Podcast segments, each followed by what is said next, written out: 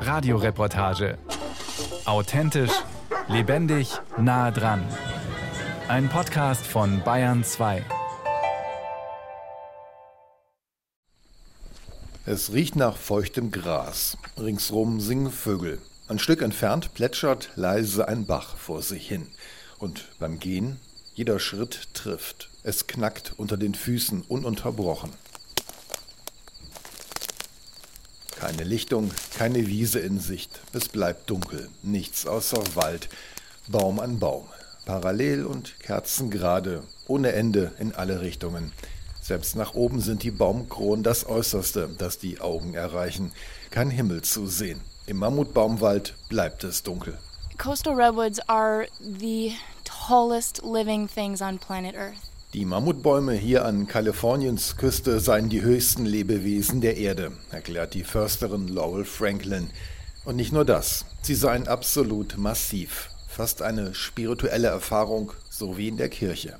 It's a absolutely almost spiritual church-like experience. In der Nähe dieser Bäume fühlt sich der Mensch wie ein Zwerg. Nicht allein durch die imposante Größe, auch ihre Geschichte lässt den Besucher andächtig verstummen.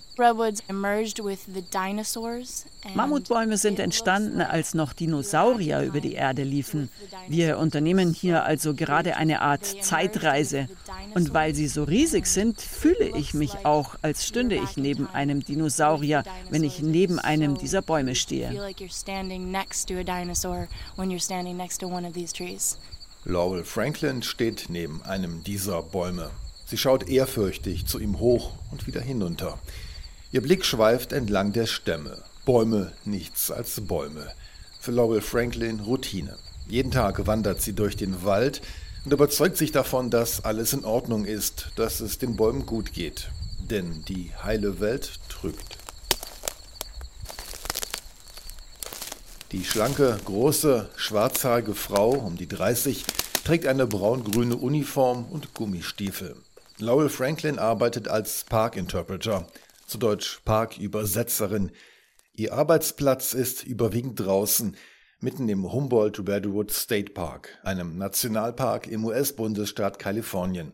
Sie interpretiert den Mammutbaumpark für die Besucher und dabei leuchten ihre Augen. Wir sind sehr stolz auf unseren Wald. Dies ist der größte Bestand an natürlich gewachsenen Mammutbäumen auf der ganzen Welt. Sie sind noch nie beschnitten worden. Weltweit stehen nur noch 4% aller Mammutbäume, die vor dem Goldrausch Mitte des 19. Jahrhunderts existiert haben. Der Goldrausch und das Fällen von Mammutbäumen, das ist heute nicht mehr die größte Gefahr für die Riesen des Waldes. Aber auch die Bedrohungen des 21. Jahrhunderts sind menschengemacht. Klopft man auf ihre Stämme, klingen sie verletzlich, die Riesen des Waldes, trotz ihrer Größe. Denn sie scheinen hohl zu sein, und das bei ihrem mächtigen Umfang. Sie mit den eigenen Armen zu umfassen, das brauchen Besucher gar nicht erst zu versuchen. So lange Arme hat keiner. Und so ist Streicheln, Tätscheln und Klopfen die einzige Möglichkeit, Kontakt zu den Bäumen herzustellen. Aber Mammutbäume sind nicht hohl. Durch einen Luftpuffer zwischen Stamm und Rinde entsteht beim Anklopfen dieser eigentümlich hohle Klang. Das rote Holz des Stammes unter der Rinde gab den Bäumen ihren englischen Namen, Redwoods. In der Rangerstation arbeitet auch Debbie Gardner. Sie ist die Managerin des Parks. Die Rinde der Bäume ist zwischen 15 und 20 Zentimeter dick. Sie enthält einen Gerbstoff, der sie widerstandsfähig macht gegen Schädlinge. Käfer und Wanzen können so nicht hinein. Das ist so eine Art eigenes natürliches Abwehrmittel gegen Ungeziefer. Mammutbäume haben somit keine natürlichen Feinde. Sie seien vielmehr abhängig von ihrer Umgebung, genauer dem kalifornischen Klima, ergänzt Laurel Franklin.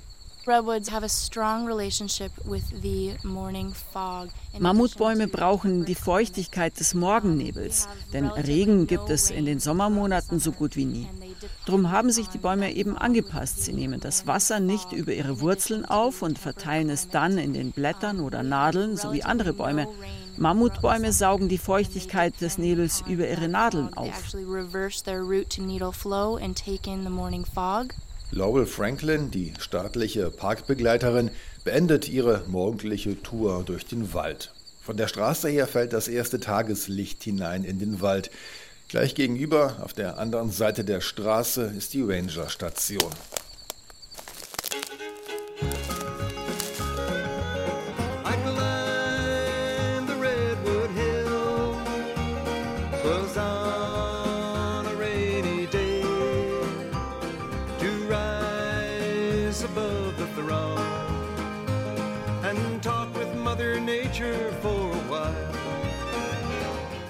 Es ist eine regelrechte Prachtstraße, die den Wald von der Ranger-Station trennt.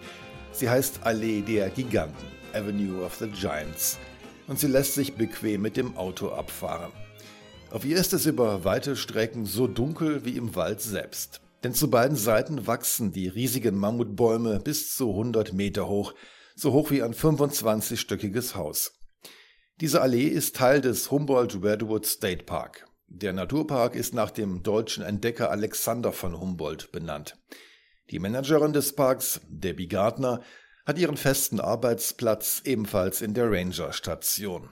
Die rothaarige Frau um die 50 mit ihrer grünen Ranger-Uniform passt darauf auf, dass die Besucher des Parks die Bäume nicht beschädigen. When people climb on the redwoods, Manchmal klettern Besucher auf die Bäume. Sie tun das ohne böse Absicht. Aber wenn jemand den Baum besteigt und dabei auf die Rinde tritt, löst sie sich. Früher oder später stirbt der Baum dann. Wer sich über die Größe und die Geschichte des Nationalparks informieren will, der hält bei der Ranger-Station an. Die Station selbst ist eine große Holzhütte. Im linken Teil der Hütte treffen sich die Ranger und arbeiten auch dort. Der rechte Teil ist ein Souvenirladen. Hier können die Parkbesucher Bücher über Mammutbäume kaufen oder Samen, um selbst einen im heimatlichen Garten anzupflanzen, falls denn das Klima zu Hause stimmt. A lot of people see them at the gift stores, that you can get the burrows, keep them in the water. Well, that's how the tree reproduces itself. Mammutbäume bilden Burls, wuchernde Knoten aus Holz, in denen sich auch die Samen der Bäume befinden. Manchmal würden diese Burls in Souvenirläden angeboten, erzählt Debbie. Besucher kaufen sie dann, nehmen sie mit nach Hause und hoffen, dass aus den Samen neue Bäume wachsen. And unfortunately, once they take that burrow off of the tree to sell it, the tree will thus die. Leider bedeutet das für einen Baum jedoch das Ende, da sich in den Burls auch überlebensnotwendige Nährstoffe befinden. Kommt ihnen niemand in den Weg, können Mammutbäume bis zu 4000 Jahre alt werden. In dieser langen Zeitspanne haben sie mittlerweile fast die gesamte Pazifikküste der USA besiedelt, nicht nur die kalifornische. Auf einem mehr als 700 Kilometer langen Streifen wachsen sie hinauf nach Norden bis in den benachbarten Bundesstaat Oregon hinein. To save them, we just need to keep the logging away from them and hope and pray for a lot of moisture. Je höher die Luftfeuchtigkeit, desto biegsamer ist die Rinde und umso mehr kann sie den Stamm schützen. So ein Baum braucht täglich fast 2000 Liter Wasser, um zu überleben. Etwa die Hälfte davon nimmt der Baum über seine Krone auf.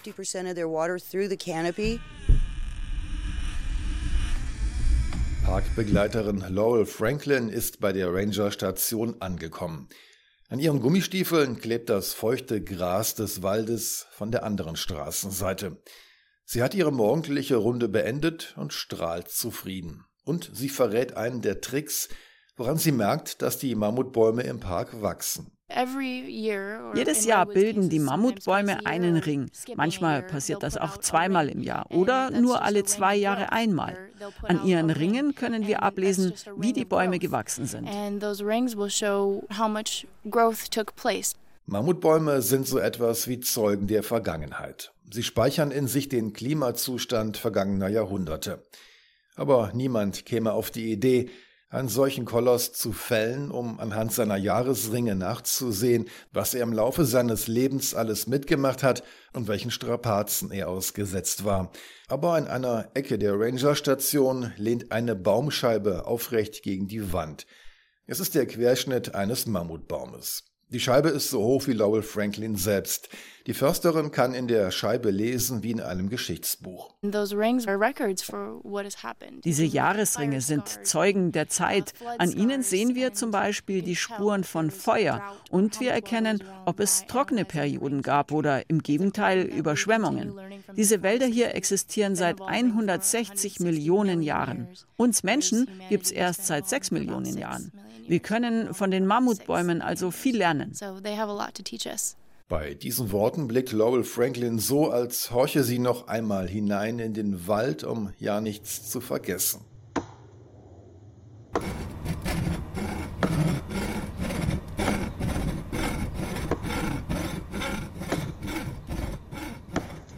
Vor 100 Jahren klang es in den Mammutbaumwäldern Kaliforniens noch ganz anders.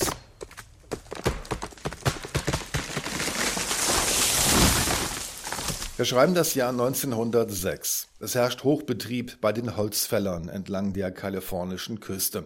Ein Mammutbaum nach dem anderen fällt Axt und Säge zum Opfer.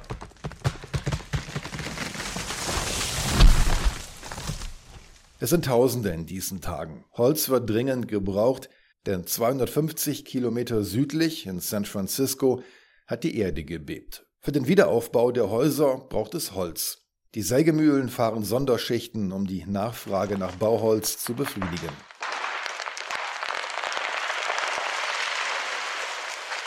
Doch der Protest gegen den Kahlschlag wird lauter und lauter. Die Kritik an der Vorgehensweise der Holzfäller wächst. Schon bald gibt es strenge Auflagen, denen sich die Holzindustrie zu beugen hat. Heute, mehr als 100 Jahre später, sind die Mammutbaumwälder in Kaliforniens Nationalparks geschützt. Ancestors of redwoods did once grow all over the northern hemisphere of the planet. Die Vorfahren dieser Bäume wuchsen einst überall auf der nördlichen Erdhalbkugel. Neben den hiesigen Küstenmammutbäumen gibt es auch noch die Riesenmammutbäume.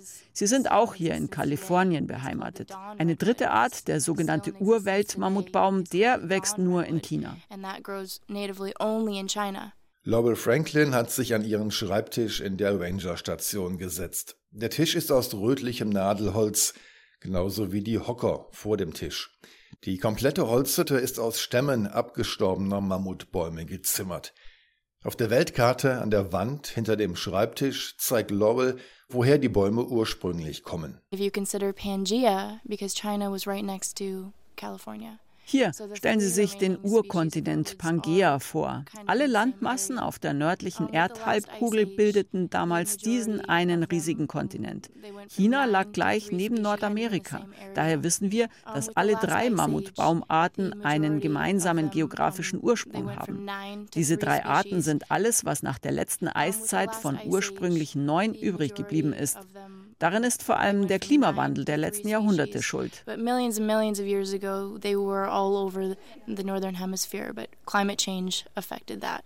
Seit sie existieren, mussten sich Mammutbäume Temperaturveränderungen anpassen. Umso genauer beobachten die Ranger in Kalifornien heute den Gesundheitszustand der Wälder. Der Klimawandel vergangener Jahrhunderte, das war ein langsamer Prozess. Derzeit ändert sich das Klima jedoch rasant.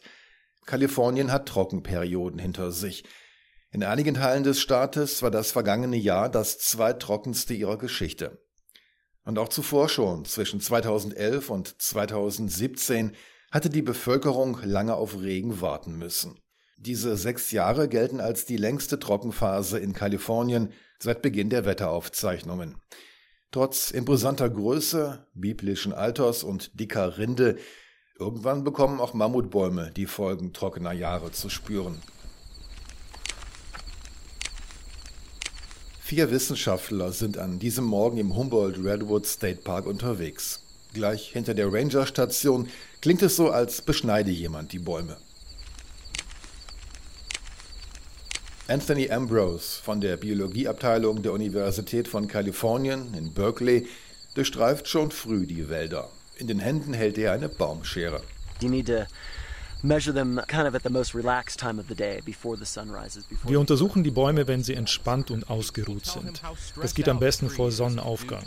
Dann ist das Wasser in ihren Nadeln noch nicht verdunstet und Mammutbäume benötigen eine Unmenge an Wasser, mehr als jede andere Baumart.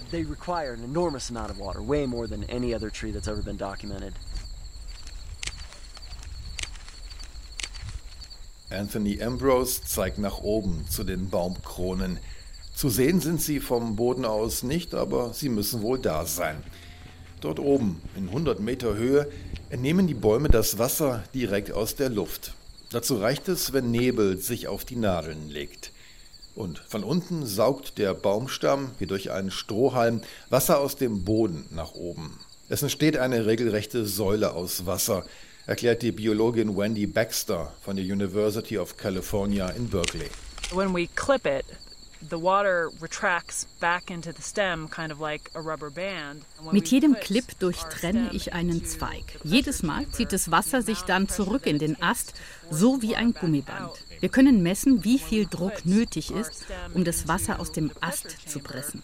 So bestimmen wir die Spannung, unter der die Wassersäule im Baum steht.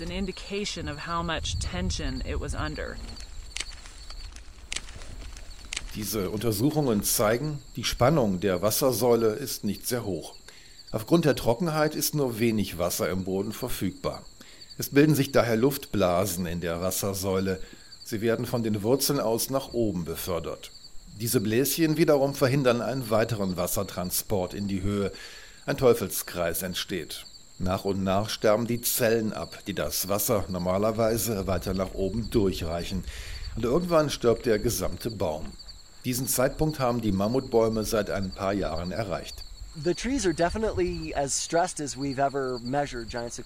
Die Bäume stehen derzeit so unter Stress wie noch nie, seit wir diese Messungen anstellen.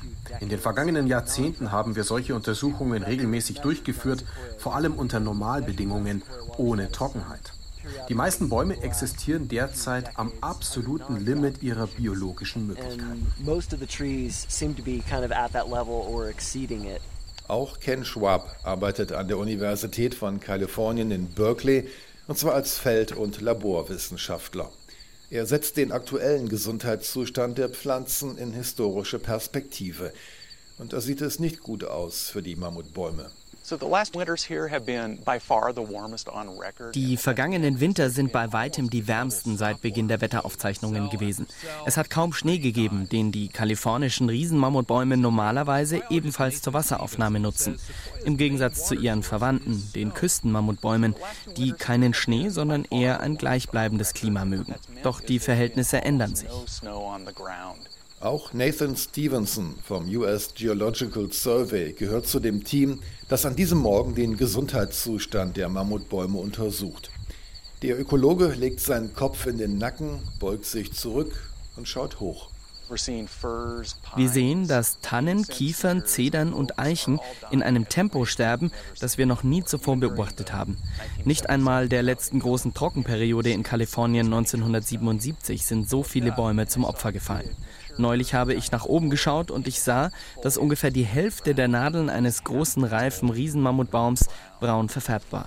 So etwas haben wir noch nie zuvor beobachtet. Um den Bäumen einen langsamen Tod durch Trockenheit zu ersparen, sind Ranger im benachbarten Sequoia Nationalpark in der kalifornischen Sierra Nevada dazu übergegangen, gezielt Feuer zu legen. Fire is good in the forest under controlled circumstances. Feuer im Wald ist eine gute Sache, solange es kontrolliert wird. Ist ein Baum Flammen ausgesetzt, gerät er unter Stress. Sein Nervensystem signalisiert ihm dann, dass er sterben muss. Daraufhin öffnet er seine Zapfen, die Samen fallen zu Boden und aus ihnen wachsen neue Bäume. Ihre dicke rote Rinde schütze die Mammutbäume vor den Flammen, erzählt Parkmanagerin Debbie Gardner. Andere Bäume drumherum jedoch verbrennen. Der Tod ihrer Nachbarn macht es für Mammutbäume leichter zu überleben. Es gibt weniger Mitbewerber um das Wasser. There's less competition for the larger trees that remain behind. So the larger trees have more access to water nutrients and helps them get through the drought. Es gäbe dann weniger Wettbewerb für die großen Bäume, die übrig blieben, erklärt Corinne Neidig, Ökologin in den Sequoia and Kings Canyon National Parks im kalifornischen Ort Three Rivers. Diese großen Bäume hätten dann leichter Zugang zu Wasser und Nährstoffen im Boden. Damit würden sich ihre Chancen erhöhen, die Trockenheit zu überstehen. Diese Trockenheit führt jedoch immer öfter zu Waldbränden. Im vergangenen Jahr sind mehr als dreieinhalbtausend Mammutbäume in Kalifornien den Flammen zum Opfer gefallen. Das entspricht etwa fünf Prozent des gesamten Mammutbaumbestandes weltweit. Selbst ihre dicke Rinde konnte sie nicht mehr schützen, loderten die Feuer doch mehrere Monate lang. Ich denke, die globale Erwärmung ist eine Bedrohung für jeden. Sie ist real. Das lässt sich ja an jedem Thermometer ablesen. Es ist keine Glaubensfrage. Derzeit laufen Studien, die den Klimawandel anhand der Mammutbäume belegen sollen. Wenn wir den Stamm eines einzelnen Baumes untersuchen, bekommen wir Anhaltspunkte über die Zusammensetzung unserer Atmosphäre in den letzten 2000 Jahren. In der Holzhütte hat Laurel Franklin mittlerweile ihre Gummistiefel abgestreift. Die grünbraune Uniform wird sie auch den restlichen Tag noch tragen. Doch die Stiefel stehen bis morgen früh in der Ecke. In bequemeren Turnschuhen klärt sie in den kommenden Stunden Besucher der Rangerstation über die Bäume auf, zum Beispiel darüber, dass Mammutbäume Photosynthese betreiben, so wie alle Pflanzen. Ihr Farbstoff Chlorophyll verwertet das Kohlendioxid der Atmosphäre. Unter Einwirkung von Sonnenstrahlen wird das Gas in Zucker und Sauerstoff umgewandelt. They take carbon dioxide out of our atmosphere three times better than any forest on Earth. Mammutbäume entnehmen dreimal mehr Kohlendioxid aus der Luft als andere Bäume. Sie sind regelrechte Luftreinigungsmaschinen. Wenn wir mehr von ihnen pflanzen würden, könnte dies den Klimawandel aufhalten, denn der wird schließlich durch zu viel CO2 verursacht. Nur zwei Bäume gleichen den Kohlendioxidausstoß eines Durchschnittsamerikaners aus. Wir müssten also eigentlich eigentlich nur zwei Mammutbäume pro Jahr pflanzen und alles ist gut. So, all we have to do is plant two trees each and we're good to go. If humans continue to warm the climate by adding greenhouse gases to it, we might have to consider some unnatural actions. Wenn die Menschen weiterhin zur Klimaerwärmung beitrügen, indem sie Treibhausgase in die Atmosphäre bliesen, müssten sich die Parkbetreiber nach unnatürlichen Maßnahmen umsehen, ergänzt Nathan Stevenson vom US Geological Survey. Vielleicht werden die Ranger ihre täglichen Inspektionen des Waldes bald sogar aus der Luft durchführen. Sollten heftige Regenfälle ausbleiben, müssten die Mammutbäume dann aus Hubschraubern von oben mit Wasser begossen werden. Wie genau das aussehen soll, soweit sind die Pläne hier auf der Ranger-Station noch nicht. Parkmanagerin Debbie Gardner muss wieder nach nebenan in den Souvenirladen, um dort nach dem Rechten zu sehen. Im Rausgehen erzählt sie noch von einem Erlebnis mit Besuchern. One of the funniest stories I've always heard from several, many people actually, is why did we plant the redwoods so close to the road? Eine der lustigsten also, Geschichten, die ich ständig höre, ist die Frage, warum wir die Mammutbäume so nahe zur Straße gepflanzt haben. Also, Oder auch, wir sehen nie jemand die Bäume gießen. Oder stellen Sie nachts die Sprinkleranlage an?